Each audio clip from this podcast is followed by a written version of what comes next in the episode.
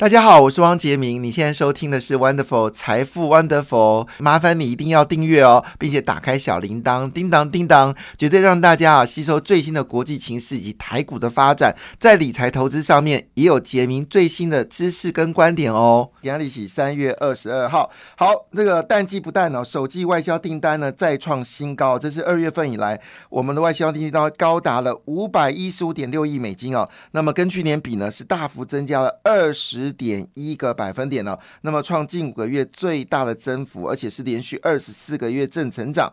经济部长统呃经济部统计处长黄云分析哦，社会供应链缺料状况已经明显的改善，加上数位转型跟新一科技大幅需求，加上国际原物料价格也是相对属于高档。二二月份的外销订单呢，创了历年同月的新高，这数字相当的惊人哦。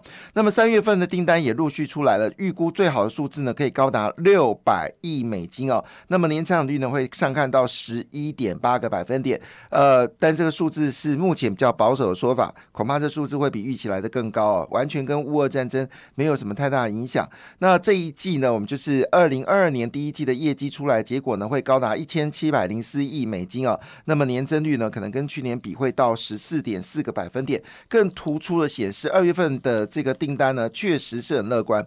如果我记得一月份的时候我们公布。我二月份的订单的这个成长率，当时数据如果没记错，预估成长率大概是九到十二个百分点，九到十二个百分点，结果出来结果是二十一个百分点哦。其实现在订单部分确实已经很难去说明到底真正实的状况是如何，因为或许这个增加幅度都超过你预期。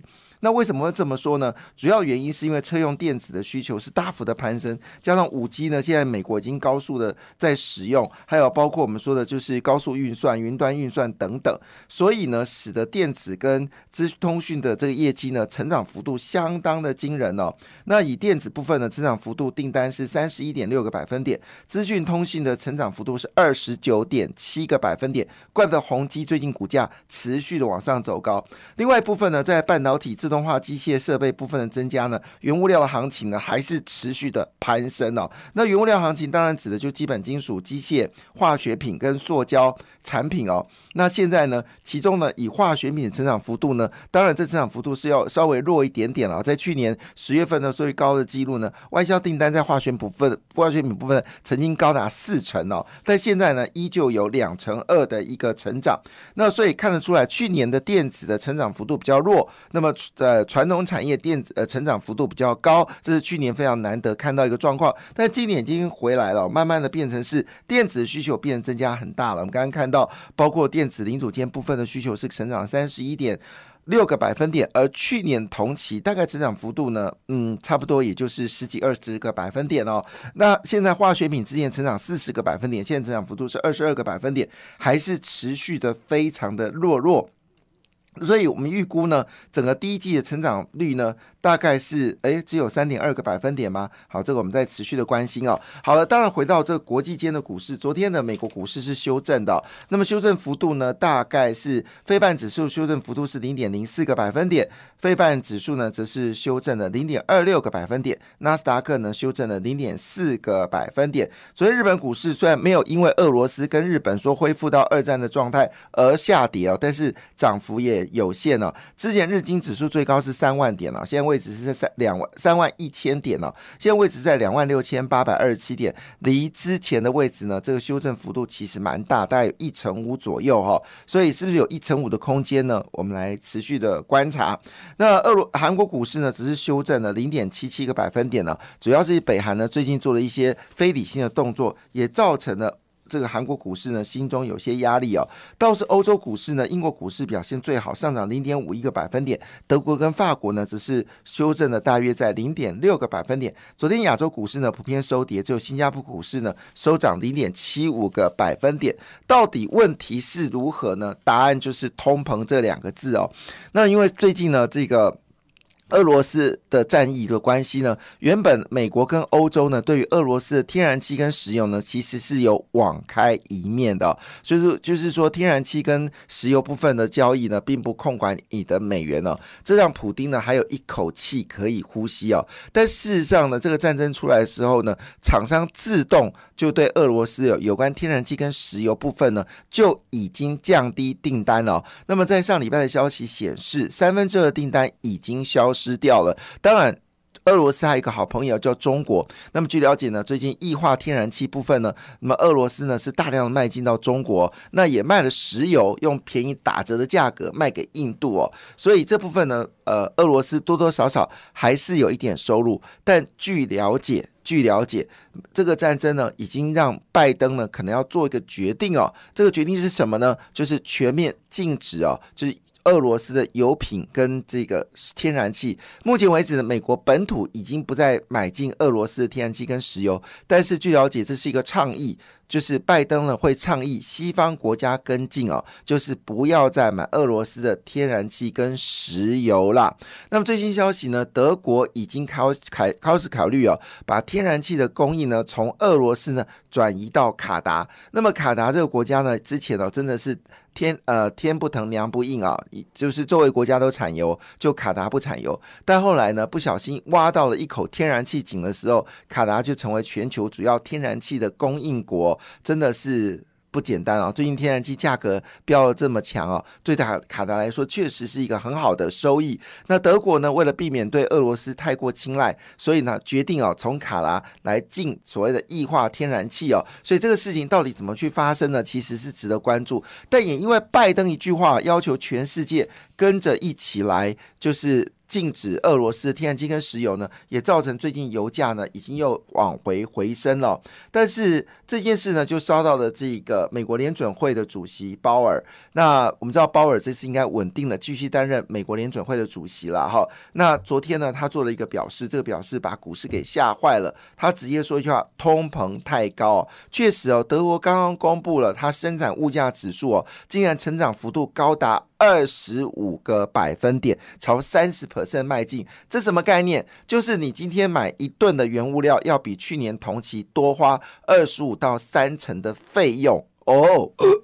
紧张，紧张，紧张，刺激，刺激哦！这个部分恐怕确实蛮严重的。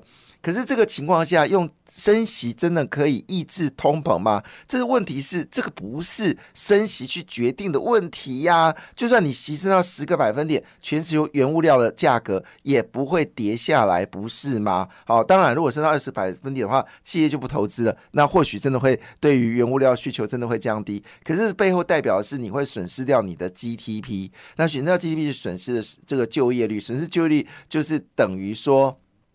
你的薪资就没办法调高，整体的经济的消费能力就会下滑，这可能是造成全世界很担忧的事情哦。所以坦白讲，这个升息这要拿捏哦。好了，但是呢，这个鲍尔已经正式宣布哦，他可能会更积极的紧缩货币政策。哇，这一话说出来，整个就对于股票市场就。整的就是倒了一泼冷水哦。昨天，昨天美国股市呢，其实一开盘呢，其实跌的蛮深的，尾盘是稍微拉高了哈，但是呢也不错啦。过去四天的交易日已经创下了二零二零年十一月以来最大的单周涨幅哦。我很多朋友跑去在这边冲进做短线的美国股市哦，确实是赚的很开心哦。那当然更不用说这次穿冲进买半导体 ETF 的，应该也非常开开心哦。那我们来解读一下。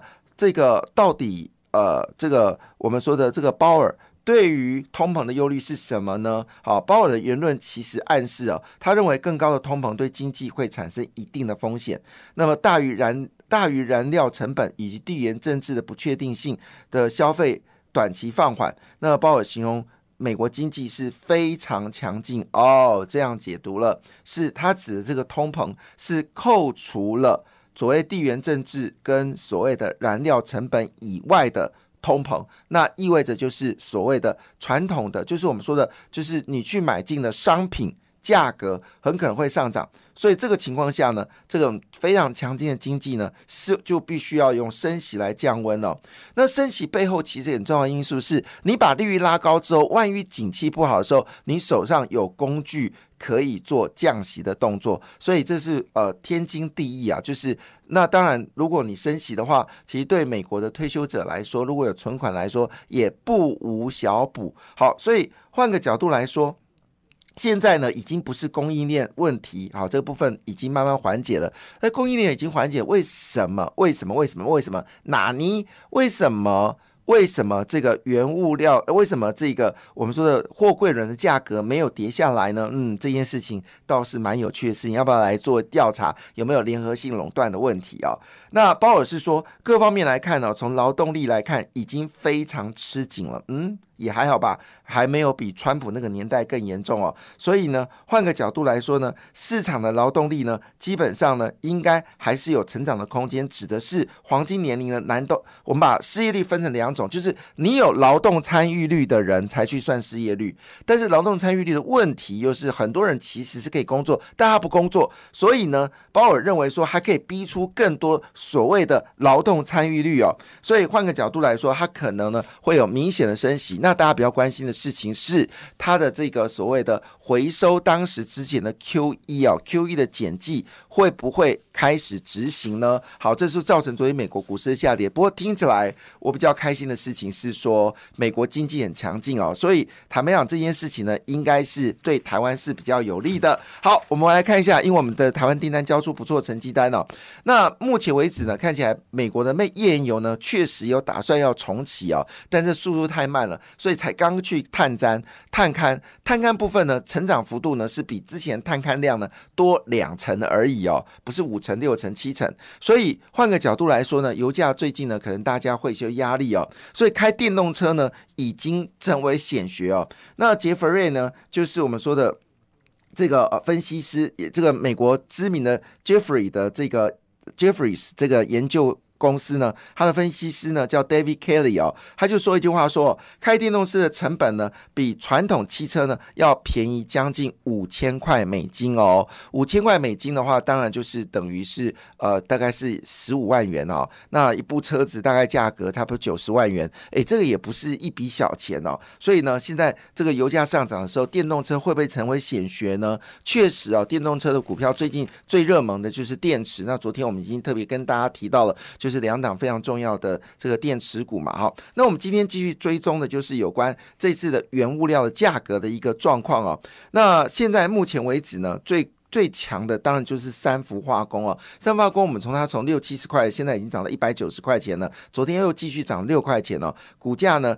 股价非常的强劲，但是它股价净值比呢非常非常的高，四点九倍。好，这是我很难得看到股价净值比这么高的，但没有改变它的获利。为什么呢？因为今年预估哦，三氟化工的获利会高达八点八元呢。好。那么这个价格呢，其实是相当的吸引人哦。但这个本益比呢，也让它已经接近到二十倍了。不过因为最近的这个电子业呢，就是我们说半导体业扩张速度惊人，所以三氟化工呢已经被认为非常强劲的一个成长。另外就是中华化，中华化呢今年预估赚是两块钱了，那股价已经到四十六块五了。看这些股票，基本上不要看本益比了，可能继续往上走高。那第三名呢，就是我们说的这个中红。昨天中国股价呢表现的相对。不错，四十七块二涨三块二五。那反而预估呢，今年 EPS 呢是只有三点四元哦，好像有点低吧？去年它不是赚五块钱吗？好，这反而预估三点四了哈。嗯，这个数字我有点怀疑。好，另外就是台塑，昨天涨一块五，那么台塑呢反而预估今年大概可以赚进九块六。好，另外就是张元，嗯，张元只赚两块九。诶，奇怪，他们今年对于钢铁股的获利的预期好像有点保守啊，这是。这是哪家法人做的？嗯，好好好研究一下。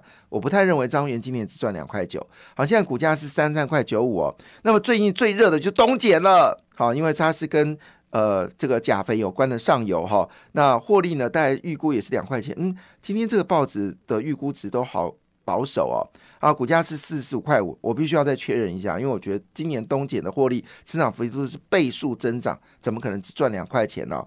好，那因为我不再念它的这个预计 EPS 了，这预预计 EPS 看起来都有点低估哈。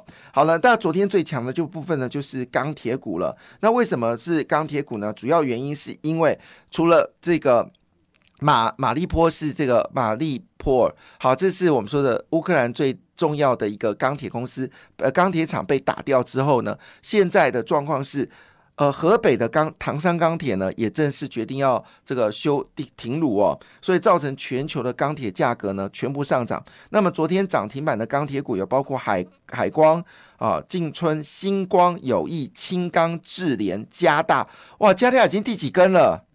加大已经第五根了耶！我的妈呀，太强大了哈！那昨天呢，宏基也成为是最主要买进的股票。那昨天呢，法人大买的股票有谁呢？当然就是宏基哦，因为宏基呢公布了子公司的获利，每一只都是强强棍哦。那宏基的。二月份的营收成长幅度是九点七个百分点，那么昨天股价呢三十块左右，但是法人持续的做买进哦。我们来看一下，法人持续买进股价有上涨股票，当然就是中红了，另外就是统一石，还有包括中钢，中钢也攻击它赚。公布他赚了一百亿哦，好了，所以但是大家比较在乎的应该还是台积电哦。时间过得很快，台积电呢决定六月要动工哦。那美国打击中芯半导体力道非常强劲哦，所以包括世界先进，还有包括联电跟台积电呢，已成为市场的一个关注的焦点哦，提供大家做参考。感谢你的收听，也祝福你投资顺利，荷包一定要给它满满哦。请订阅杰明的 Podcast 跟 YouTube 频道财富 Wonderful，感谢谢谢 Lola。